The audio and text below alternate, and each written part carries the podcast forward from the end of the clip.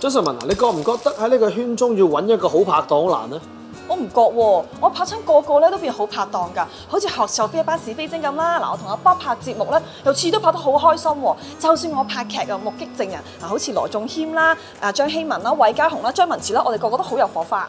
最有火花我哋唔提嘅，邊個啊？ 我咯。我未承認你喎。 咁啊，其實講笑咧，我哋火花有，但係遠遠都唔及以下呢一 pair 嘉賓由拍劇，今日做咗好朋友二十年交情，佢哋係最佳拍檔啦。講到最佳拍檔，我哋今日呢兩位嘉賓有請歐陽震華先生、孫天小姐，歡迎晒！多謝 Bobby，咁生保嘅歐陽震華 先生，而家開始梗係咁樣啦震撼添啊！真係為咗準備兩位嘅訪問咧，我哋有兩杯好得意嘅 cocktail，呢杯叫 Heart on Fire，中文即係咩啊？火燒心啊嘛！嗱燒緊呢嚿係咧就係幫房嚟嘅，係咁啊中間呢塊青檸，下低塊檸檬，一啖咩話你話一？啖砂糖，一 啖屎，啱你飲啊，啱你飲啊，最佳拍檔。咁啊飲咗先試咯，下先，好嘛咁啊 cheers，cheers，cheers，cheers cheers！喂，好嘢，你有冇覺得好熱啊？一陣間我會除衫嘅。啊，你完全知道晒我嘅目的係咩嚟？套路啊！我就要準備定啲嘢，有啲嘢剝啊嘛，等佢開嗯心。記唔記得嗰陣時我是我哋拍《美味天王》啊，咪有一場戲咧，講佢灌醉咗我咧，唱住一隻歌咁咧，除衫喺度除我啲衫，咁啊後尾咧就扮我同佢誒有咗關係，咁啊夾硬屈我要同佢拍拖，佢就問導演佢着咗啲 t i p top， tip top，係好性感咁嘅，樣即係扮睇，剝咗衫。係啊哦咁，啊打使唔底使定係肉色啊嘛，嗯嗯。咁啊導演話唔使啦，唔使啦，你千祈唔 好啊咁。我第一次聽個導演會，個演員要求露多啲個點啊，唔使唔使，你千祈 唔好我仲記得佢話我似男人添，後邊。因為我自己短頭髮你短頭髮後邊似男人你嗰時仲叫我花名咩？啫，一早叫㗎啦。咩花名啊？ Michael Way，講笑啫。咁其實你哋兩位係邊一套劇開始即係合作之後變咗咁 friend？我見到佢哋兩個真係好好朋係友啊，喎。佢哋係就算鏡頭後都傾唔停㗎喎。同你第一套拍係咩？誒，一皇庭咯，應該啊係，因為哦第四集係啊。唔係咁，我哋又出 trip 咧，又去新加坡咧，通常出 trip 就會大家一齊嘅機會會多啲咯。嗯，係啊。咁難得佢又好，佢係一個正人君子嚟嘅，呢個好緊點要。樣咧？淨係我即係佢好好奇個樣佢話佢正人佢係個正人君子，佢反應好大㗎，因為冇出現喺佢身上咁樣。係啊，佢想講咩咩咩想學？咩點解啊？正人君子係好少人會咁樣稱讚我係叫做正人君子嘅。係啊嘅咁但係點解會咁樣講話佢係正人君子咧？佢唔會有任何嘅鹹豬手啊，有啲咩夾啊，唔會㗎。我唔係因為佢老婆坐咗喺度咁講，佢真係咁樣嘅。 唔係㗎係啊，咁我又會好安心咯。你知男人都好衰嘅，有時係咪？即係同阿秀文咁樣，哎呀哇！你今晚好靚，嗰隻眼咧就一定飄一飄嘅。咁樣有一年台慶，佢就嗰晚就未見過佢落到個肚臍嗰度咁滯。我話嗱，大家老友，你俾我望五秒鐘，我唔好話飄一飄俾你及到鹹濕佬。咁我當然冇望五秒鐘啦，即係我實望即係。哎係望到唔五分鐘係係慣性嚟嘅，唔怪得我哋嘅。但係你望得鬼鼠咧 Oh my，就唔係正人君子咯。嗰次係咪喺馬來西亞定唔知邊度？我坐喺隔離啊，嗰啲頒獎禮咧，大家坐到好正經，咁我又係低低地咁啦，坐咗喺 度。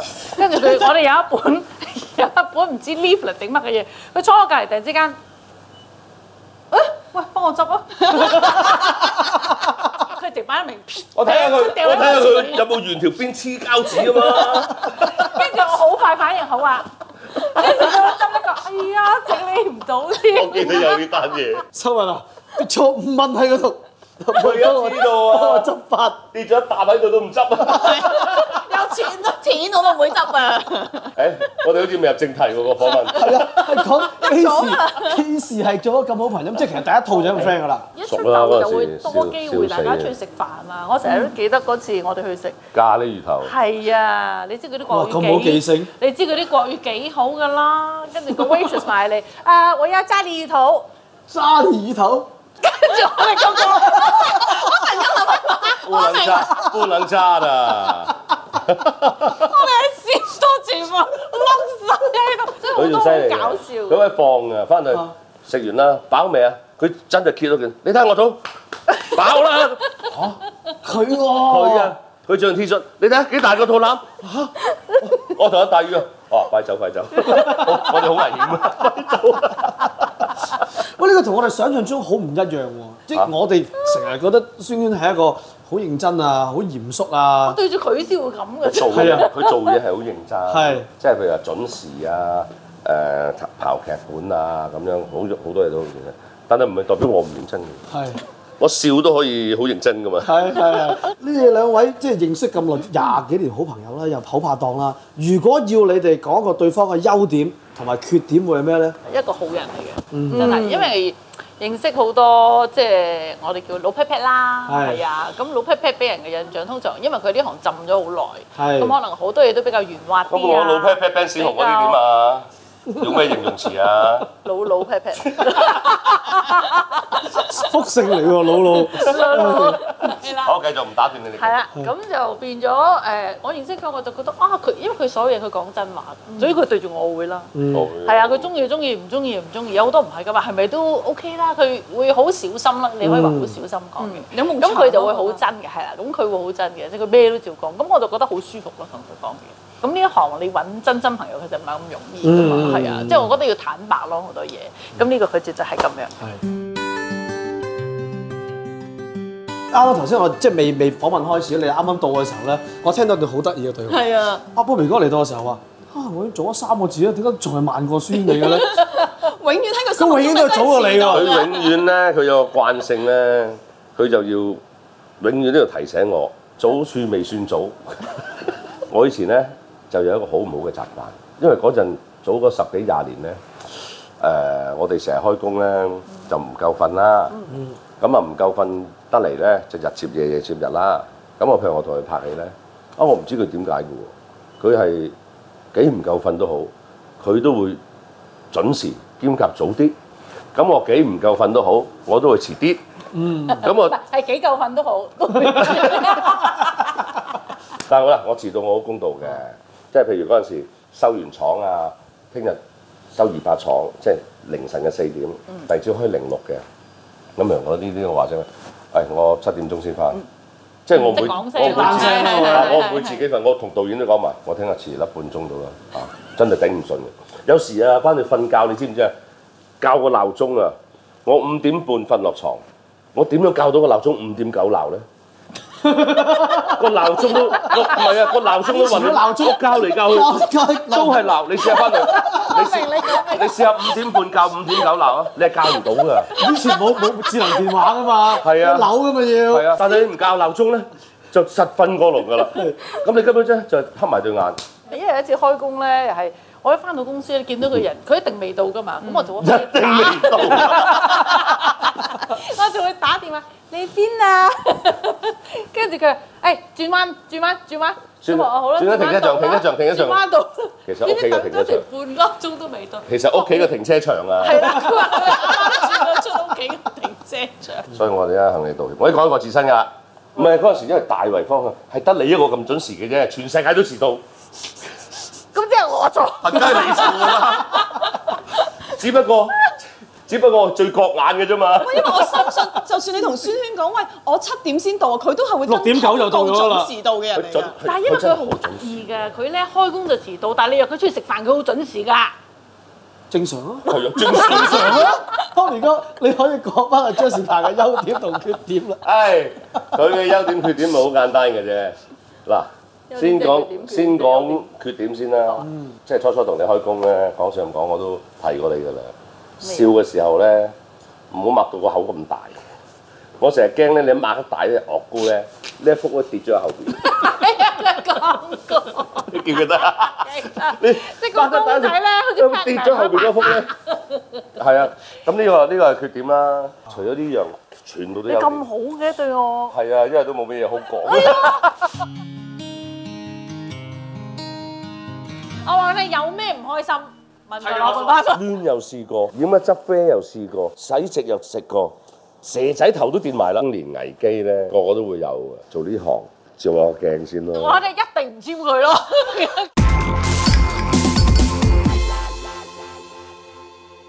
因為咧，我好想了解下你同阿 Migo 點識啊？啊，我同佢點識？我同佢真係嗱，我真心拉唔講嘅，埋咁㗎嘛。佢個樣望落好敦厚， 入面啊嗱，陰咩分口啊，OPPO 蛇咩？有少少曳曳嗰啲啦，曳曳豬白嗰面啲啦，係啦，咪？你想嗱講哦嗱，我我覺得男仔呢啲亦正亦邪嘅樣幾好嘅。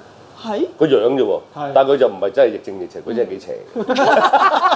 其實嗱，唔好介意啊，邦。誒係、我其實我識你好多年，知道，我識你咧就係睇報紙，嗯，睇嗰啲封面，封面就賴嘢嗰啲唔嚟係嘅。好嘢啦。啊以前我哋哇封面啊好耐好耐有封面做啊，而家千祈唔好做封面啊，實實衰嘢嚟嘅，係咁樣諗噶嗯嘛。咁啊、直至到誒同、你開伙計辦大事，咁你就同我講翻，即係之前有一啲即係喺出邊同經歷我啦嗯啊經歷啦，係嘛、咁啊，誒、我覺得呢個後生仔肯主動講翻，唔好意思，因為嗰陣時又唔係咁熟。嗯，係嘛？咁話誒，欸我呢個後生仔可以自己誒、承認翻自己做錯咗，其實好小事嘅啫。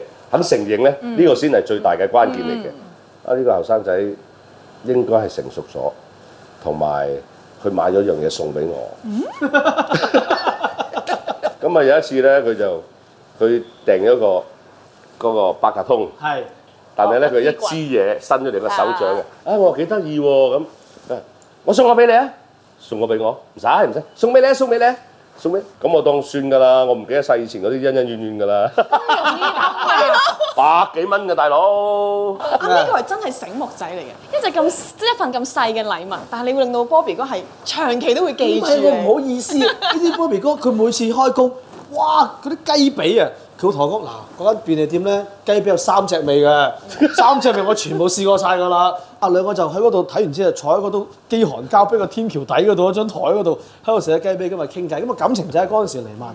其實佢請我食咗雞髀都可以買四隻嗰啲手掌。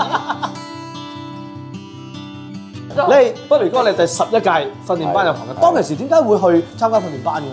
我讀書嗰陣時咧，我都係做下啲話劇嘅啦，不過就扮棵樹啊，扮盆花嗰啲咁嘅角色啦，即係特登個頭出嚟嗰啲嘢。係咁啊玩啦，玩下啦，真係個好多人都係咁嘅，我係陪人去嘅啫。咁點知去嗰個咧就唔得，係咁啊收我，我都唔係得㗎，我係嗰啲叫咩啊備用啊，後備，係咁就唔知啫揀咗有一個唔讀，咁就哦下一個啊你入嚟啦，補補位啊，即係嗰啲，咁啊補咗我入去。嗯。咁所以我零零舍舍咧喺嗰年嚟講咧，我係好脱節嘅，即係我零零舍 舍係，咪應該想講？即係特別醜樣啊！你有冇見過佢以前個樣啊？佢好瘦，同埋好多頭髮。佢你我記得你嘅死嘢啊！有一次啊，偷睇我 passport 啊，啊。我話你有咩唔開心？問睇佢拍我 數，我打開，咦？好開心。你好似唔係呢個國籍 嘅喎，即係啲話好黑，個樣啊係點樣㗎？張相係好黑，嗰隻眼大菲律，賓嗰個口唇又 好黑個樣咁咯。即係我哋一定唔尖佢 咯。所以出嚟實習嗰陣時咧，即係所有啲賊啊、死屍啊、係啊、誒、搏人啊、打交啊、爛仔啊，全部我做。咁戲路好廣喎，你全都部我一套一套劇可可以出現四五個角色嘅，因為出嚟兩嘢又死咗啦，唔覺嘅，唔係你嚟嘅，換嗰件衫嚇嗰陣時我可以轉髮型噶嘛，啊，啊吹吹鬆啲，可以可以轉髮型嘅，我嗰陣時有得轉㗎，我嗰陣時我嗰陣時去剪頭髮唔可以偷薄啲啊，好鬼死熱啊，所以所以咧咩叫現眼報咧啊又錯有錯着喎係，我反而而家覺得我呢個髮型係最適合我嘅，有史以嚟嘅，以前咧我係好迷失嘅，究竟咩髮型先啱咧？攣又試過，染乜執啡又試過，洗直又食過，蛇仔頭都變埋啦，都唔啱啊！終於搞到 你喊啊做咩你！啫你？你做乜喊啫？你衰嘅啫！終於揾到一個髮型係可以 keep 一世嘅。你知唔知我呢個髮型咧？我真係中意到暈。我呢個髮型 keep 咗都十幾年啦。係我啊同佢好開心一樣嘢咧，就係咧，導演一嗌 top shot，跟住佢就佢要避。驚啊唔係咁，尤其是初初即係初初開始嗰啲叫中年危機咧，嗯係個個都會有嘅。誒、開始有肚腩啊，開始頭髮開始誒稀疏啊，即係個個都有中。對自己咁而家失去自信啊而家啦，我有都冇中意？而家我都慣咗㗎啦。我拍《幽皇庭》嗰陣時啊，我大宇啊、康樂、正君坐喺度，我啊坐開邊。一隻圓鬼 top shot 喺我呢邊兜過嗰邊喎，喺張台喎。我話喂，你使唔使咁樣啊？ 好，你咁呢邊嚟啊嘛，你呢邊嚟。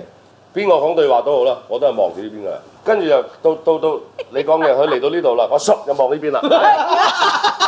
首先部機去邊跟邊住去到咧，呢度咧，差唔多到咧，我就望翻呢邊啦。即係總之你唔會你唔好九入到十呢度度啦。角，即係總好快嘅速度我就避咗點你。都唔俾個正面你。即係叫你有張良計，我有過牆梯就哇！係我話使咁唔啦。使咁樣啊？我記得有個有次去拜即係拜山嘅戲，啊，一級級咁啊，鞠躬，鞠躬咪拍鞠躬咯。你使乜含高兩級去？咁啊鞠躬，咁咪鞠到好應咯，應晒嘅喎。咁就嗰陣時啱啱就即係嗰啲中年危機咧，啱啱開始步入，咁你好介意導演可唔可以唔好擺高兩級咁多咧？你擺高一級都嗱，如果擺高兩級咧，我淨個頭咁樣嘅啫，我唔鞠躬㗎。你對你嘅自我形象咁咁咁重視啊！咁當其時，我記得十一屆藝員訓練班裏邊好犀利喎，有周星馳，有梁朝偉，有吳鎮宇等等。咁當其時，張兆輝，你你夾雜喺呢一班嘅人當中嘅時候，你自己嘅感覺係點樣咧？所以我咪被用咯。真係真心覺得自己差嘅，嗱，講真，你係監製嗰陣嗰陣時實習咧，都有啲監製落去咧，揀啲揀我哋訓練班緊張嗯啦，咁樣啦，揀卒啦，咁啊有啲揀喺主角隔嗯離做跟班，有啲揀喺做做連戲嘅餐廳做侍應，有啲就係連戲做賊咁樣。嗯咁啊俾阿張兆輝、關禮傑、梁朝偉、歐陽振華四個俾你揀，邊個做賊 啊？梁朝偉，梁朝偉做賊啊？ 梁朝偉做賊炒得啦呢個監製，梗係梁朝偉就梗係喺大少隔離，關禮傑嗰陣時係最興呢啲官仔骨骨係嘅 Dạ, 咁啊樣。係係嘛？咁張兆輝咁健康形象，咁係得我就同影 passport 嗰張相一樣。 差我唔我唔開聲啊，唔知我係中國人嚟嘅，我唔講嘢。自己努力咗十年啦，其實見我到而家都努力緊㗎，我知要 keep 我都係 我未努力完㗎。我明我明，但係其實真係會同同期嘅，可能都會喂望到隔離嘅真係同期訓練班嘅好成功，嗯，自己會唔會真係仲未做到某一啲角色嘅時候，會覺得啊真係你好失望啊，想放棄你都啊同，期訓練班好成功啦，咁當然有啲羨慕啦。咁但係呢樣嘢咧，我已經同自己洗咗腦㗎啦，即係做呢行呃照下個鏡先咯。咁你係唔夠人靚仔，唔夠人鮮肉。咁嗱，講真，嗰、個年代出嚟，我哋屋企邊個可我得過梁朝偉啫？咁我一套新紮師兄，咁你企喺佢隔離都係榮幸嚟㗎啦。老實講，雖然同期我同佢訓練班嗰時就好 friend，成日打台波，咁但係佢真係佢自己又天生有做戲嘅天分，即係好簡單。第一日訓練班開上堂。咁導師咧就話：嗱，你哋每人翻去自己諗一個人做嘅短劇兩分鐘、分零鐘得㗎啦。咁我當埋啲，哇！唉又走去追車啊，又扮上咗巴士啊，就默劇咁啊，即係自己扮開巴巴士門，跟住扶啊，點樣點樣點樣。阿 Sir 就話：啊，歐陽啊，你咁樣我點拍啊？即係做埋啲嘢咧，係你唔知我喺度做咩嘅，就上車落車嘅過程，過馬路爭啲俾車車死咁點啫？咁啊，梁朝偉咧就就佢就係兩個道具，一個電話我好記得嘅，一個電話，一個相框，一個相架，有道具俾我哋揀嘅。喺屋企聽個電話，睇佢嘅表情，就一定唔係好嘢啦。有戲做就係。跟住好傷心，擺翻低個電話，行埋去張台度，攞開個相架，跟住攬住個相架，咁啊，梗係死咗人啦！係啊，相架裏邊嗰人死咗啦，咁啊幾清楚咧？嗯，有層次，好好簡單，簡單。邊個知你扶住嗰個咩嚟㗎？我搭巴士咯，我我咁啊落車追啫，完全係即係一個天才，一個又唔係蠢材，一個蠢啲啫。唔係喎，我覺得你想像力好豐富誒，我又唔係特登啊誇 Tony 嘅，嗯咁事實上嗰期嚟講咧，佢係好最有天喎。分。係喺你未做《一日皇庭》之前啦，你做好多角色啦，但係我聽聞啊，有一個角色，呢一兩個角色你點都唔肯做嘅，咩啊？嫖客。我同我好襯啊！我成日做妓女， 啊即係唔係話嫖，即係夜總會攬女嗰啲係咧啊。我做到有一日我就係發脾氣吸電話，有個 P.A. 即係副導演打嚟啦嗯。喂，Bobby 有個角色，啊揾你做，好好易做嘅啫。我話做咩？做嫖客，去夜總會攬女。我話又係我做，嘿好做啊嘛，有女攬又冇對白。我話我入嚟 TVB 做，我唔係為咗做嫖客㗎，我真係想講埋 P.K. 㗎啦，吸佢先。哎，咁啊好啦。 Oh no！以後冇 P.A. 揾我做呢樣嘢啦。一傳十，十傳百。係，喂，佢唔做呢啲嘢㗎，好啦，真係好慘㗎。你做開唔緊要，我仲要做得好啊嘛。寓工作於娛但係我樂，哋，但係我哋唔可以，即係我接得嚟做，我唔可以做得又唔唔使好㗎 hea 嘛做係啊係啊係咪？即係好似你做妓女係咁係啊，你唔可以，你唔可以官人咁，係官人咁㗎係啊嘛。出嚟自己噶嘛。係啊，咁做得好就哇，真係點樣可以將呢個嫖客演繹得入木三分？你又冇對白，嗱，因為我個樣咧，如果我要猥瑣，係想佢哋。 就唔係猥瑣嗰個樣嚟係嘅，係鹹濕嗰下水，咁咪似咯。辛苦得上牙交痛啊！啊好痛啊！ 啊，飲杯先啦，好乾啦喂。張家輝同我講：你去墳場啊，個老婆死咗啦，佢個人幾好，佢又去拜個老婆，咁你咪有機會咯。幾委屈嘅呢個經歷。